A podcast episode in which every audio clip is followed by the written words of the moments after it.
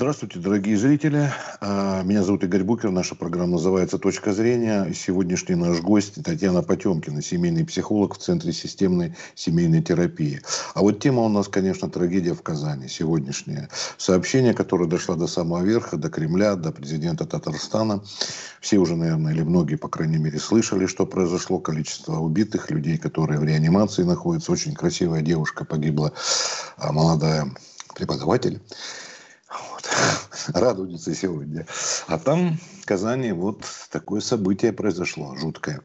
А, Путин уже высказался по поводу оружия о том, что оно не должно ходить. Вот как человек, который, он, видимо, уже получил в наверное, ну, как бы сказать, разрешение, да, раз он легально приобрел, по первым сведениям. Может быть, там, конечно, что-то выяснится, потому что там искали сообщника, я знаю, пока что отвергают информацию. Я думаю, что информация будет меняться по горячим следам, конечно, очень тяжело, но жуткие кадры, это допрос этого ну, не знаю, как его даже назвать человеком. Вот. А, вы, наверное, тоже видели, да, уже недавно появились съемки. Вот. И вы как психолог, вот э, как бы вы э, эту ситуацию прокомментировали. Угу.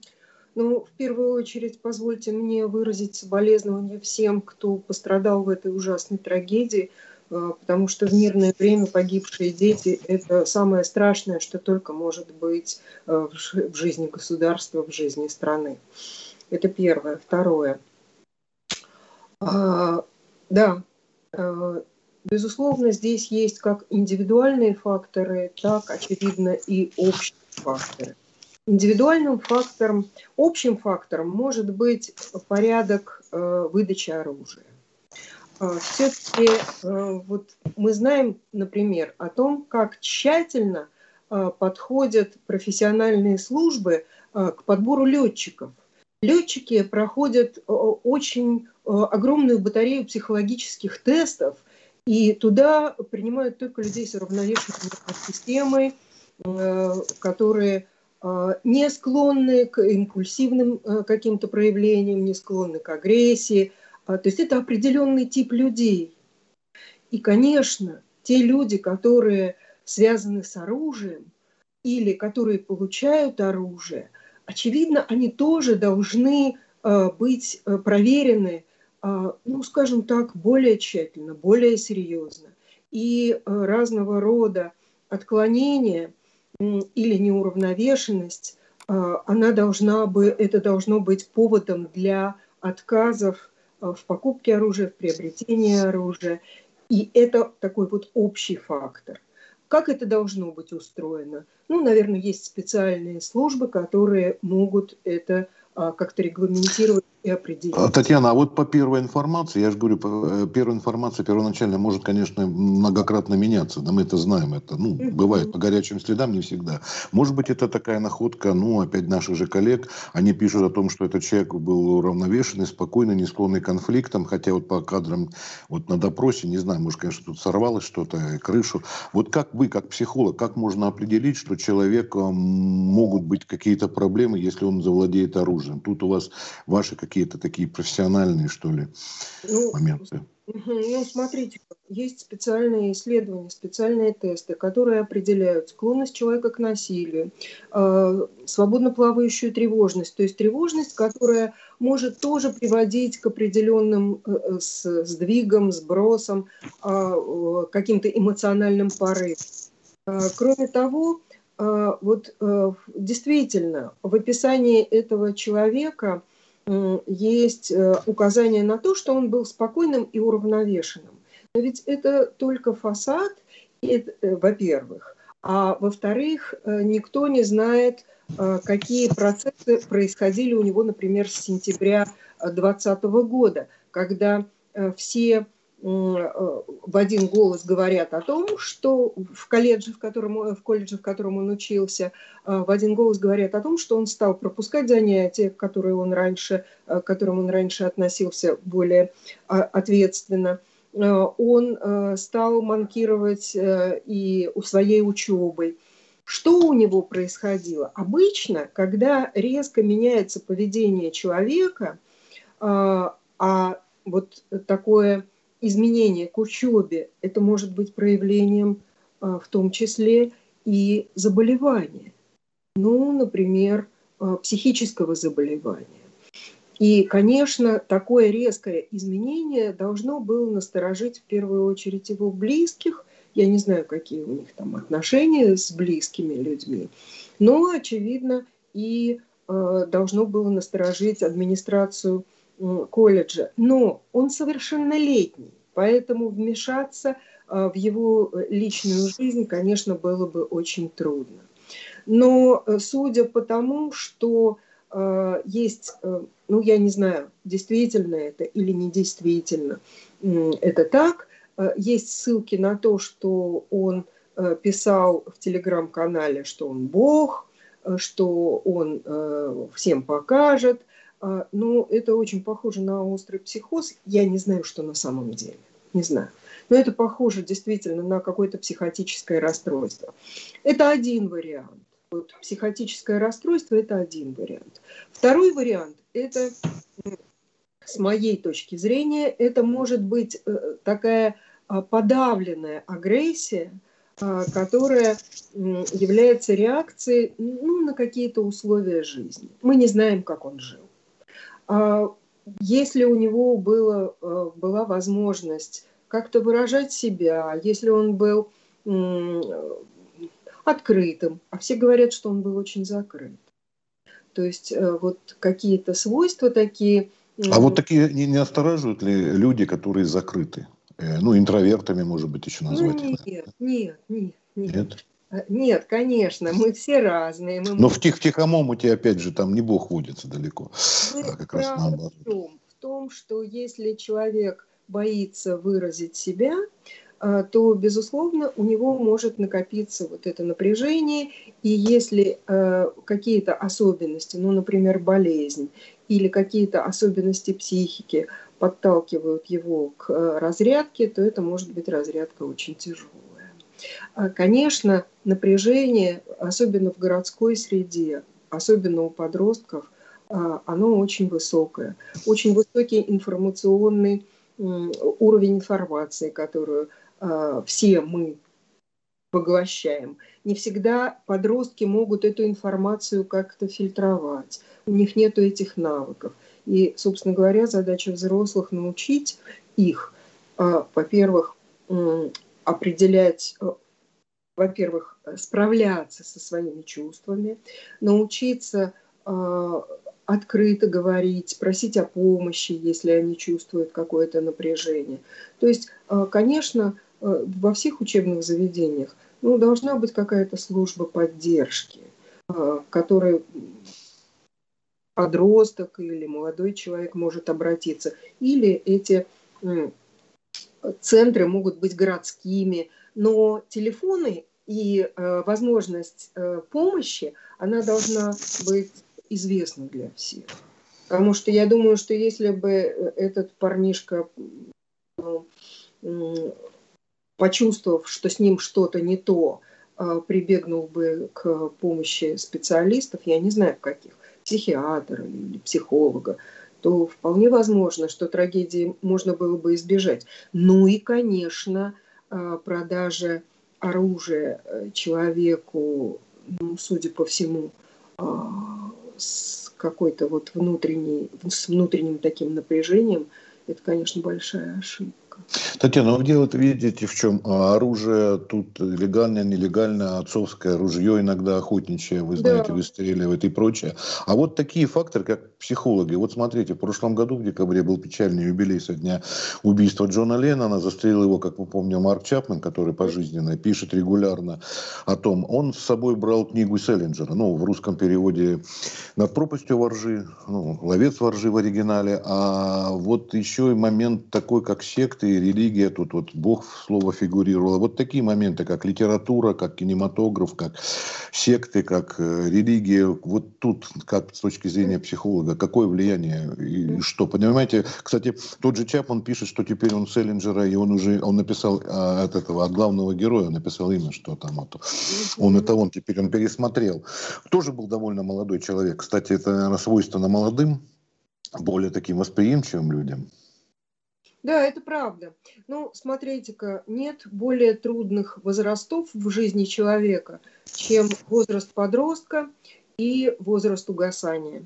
А, потому возраст подростка труден тем, что э, человек уже воспринимается как взрослый, как ответственный, а на самом деле он не взрослый, не ответственный.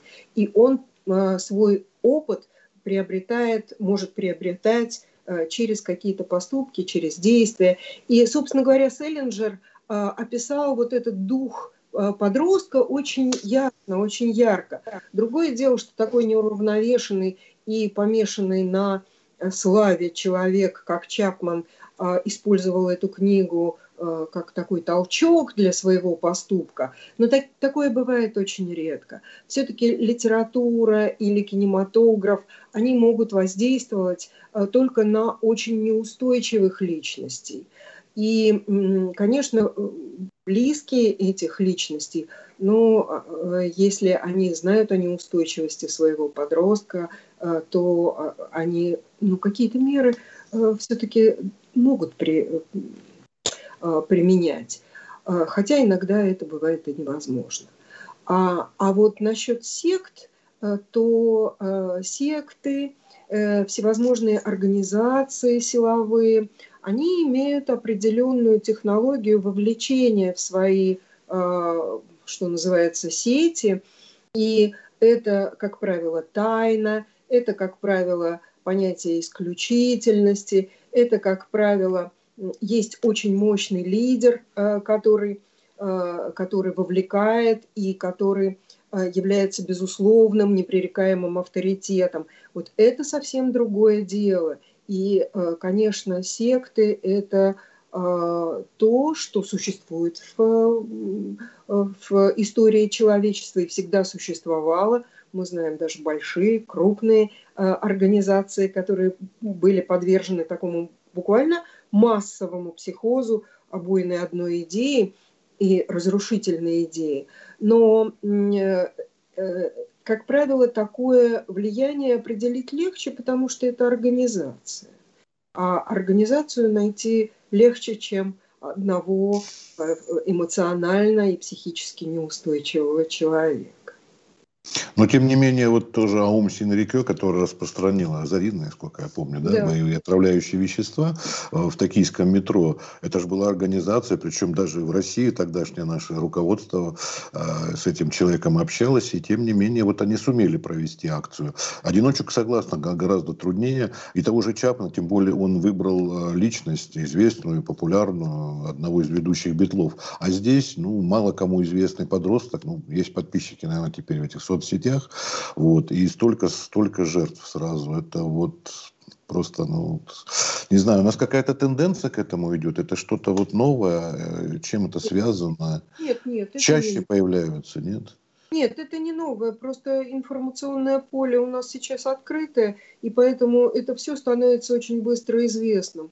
А э, в сущности у людей всегда бывают э, и всегда были в истории человечества всегда были описаны э, ну, вот такие, э, такие случаи, когда один человек им овладевала какая-то сверхидея, как правило, эти, это люди, ну, несколько неустойчивые, может быть, это люди больные, но они очень убедительно бывают в своей идее.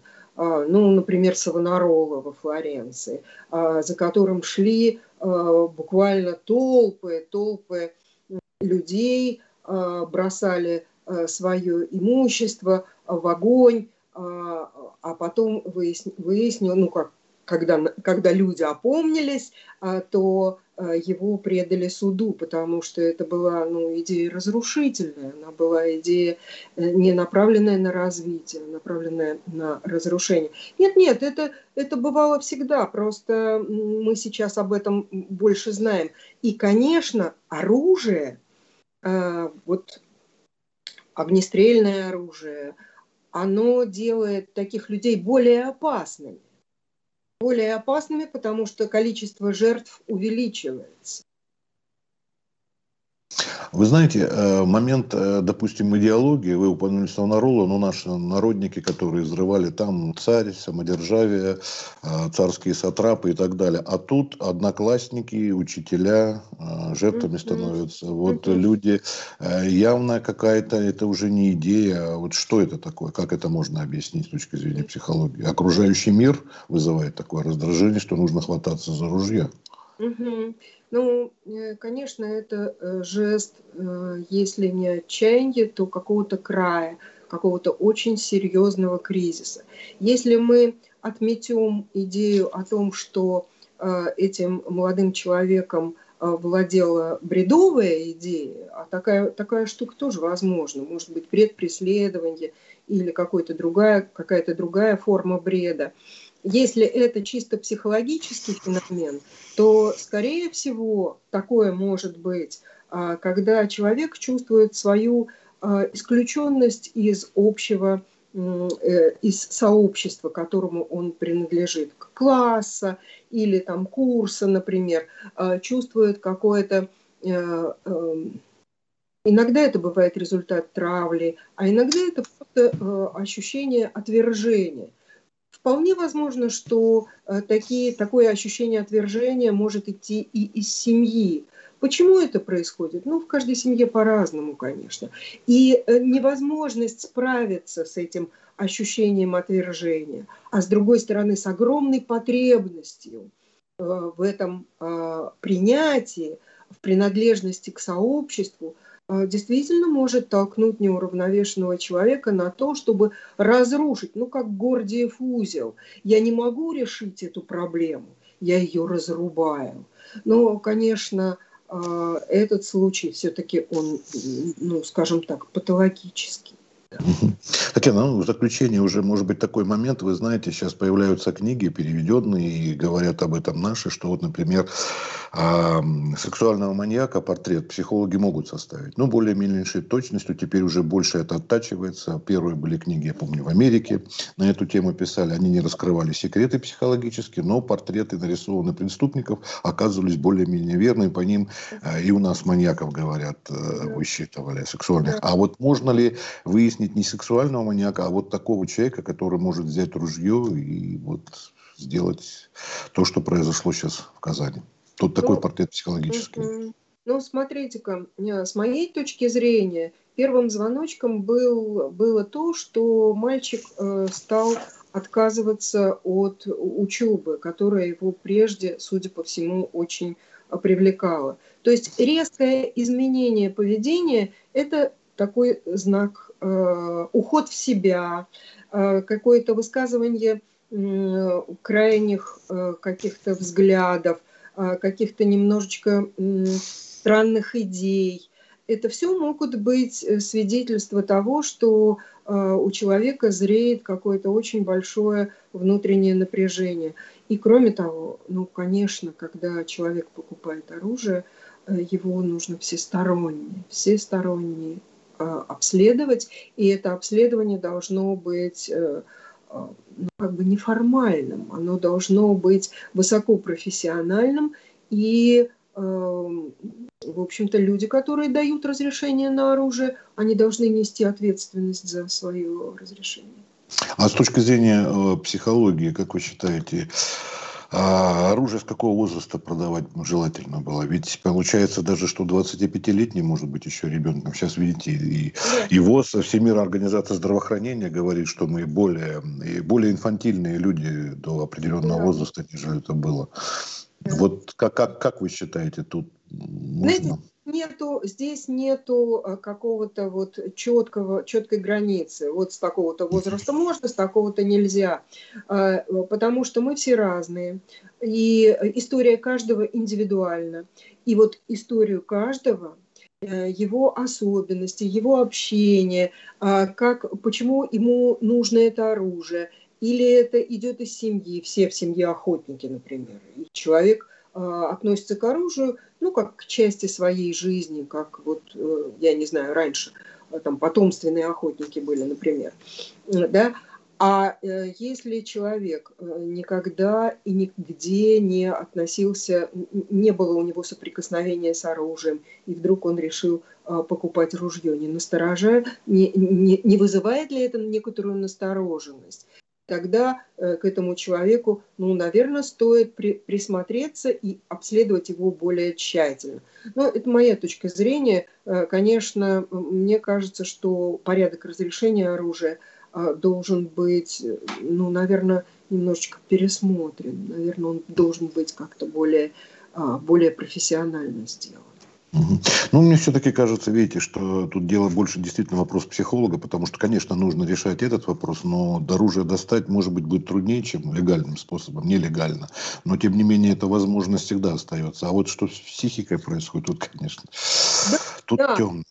Это вы, вы, Игорь, вы абсолютно правы. И я думаю, что если для людей будут доступны а, телефоны доверия, если человек знает, что при определенном состоянии, ну, например, а, когда он не может сосредоточиться, то есть это говорит о внутреннем напряжении, о стрессе, когда у него плохой сон, а, когда ему кажется, что все вокруг враги или что-то что в этом духе, и он сохраняет еще критичность, он может он знает, что он может обратиться, обратиться в телефон доверия, обратиться в центры помощи, психологической помощи. Mm-hmm. То есть вот эта служба, она, конечно, ну, должна быть развита, потому что современное общество, оно более стрессогенное из-за э, интенсивности жизни, из-за обилия информации, из-за многочисленных связей с другими людьми, которыми мы, которые мы сталкив... с которыми мы сталкиваемся на своем жизненном пути, это все, все стрессы. И плюс еще какие-то социальные а, нормы, которые говорят, ты должен быть успешным, ты должен много зарабатывать, или ты должен быть самым лучшим. Для неокрепших умов это все большое испытание. Спасибо большое. Ну вот на такую трагическую тему мы сегодня с вами поговорили с Татьяной Потемкиной, семейным психологом из Центра семейной, э, системной семейной терапии. Спасибо большое за ваш комментарий. Ну, всего доброго пожелать, чтобы не случались такие больше трагедии да, в нашей да, жизни. Это, это очень важно. Спасибо. Да. До свидания. До свидания.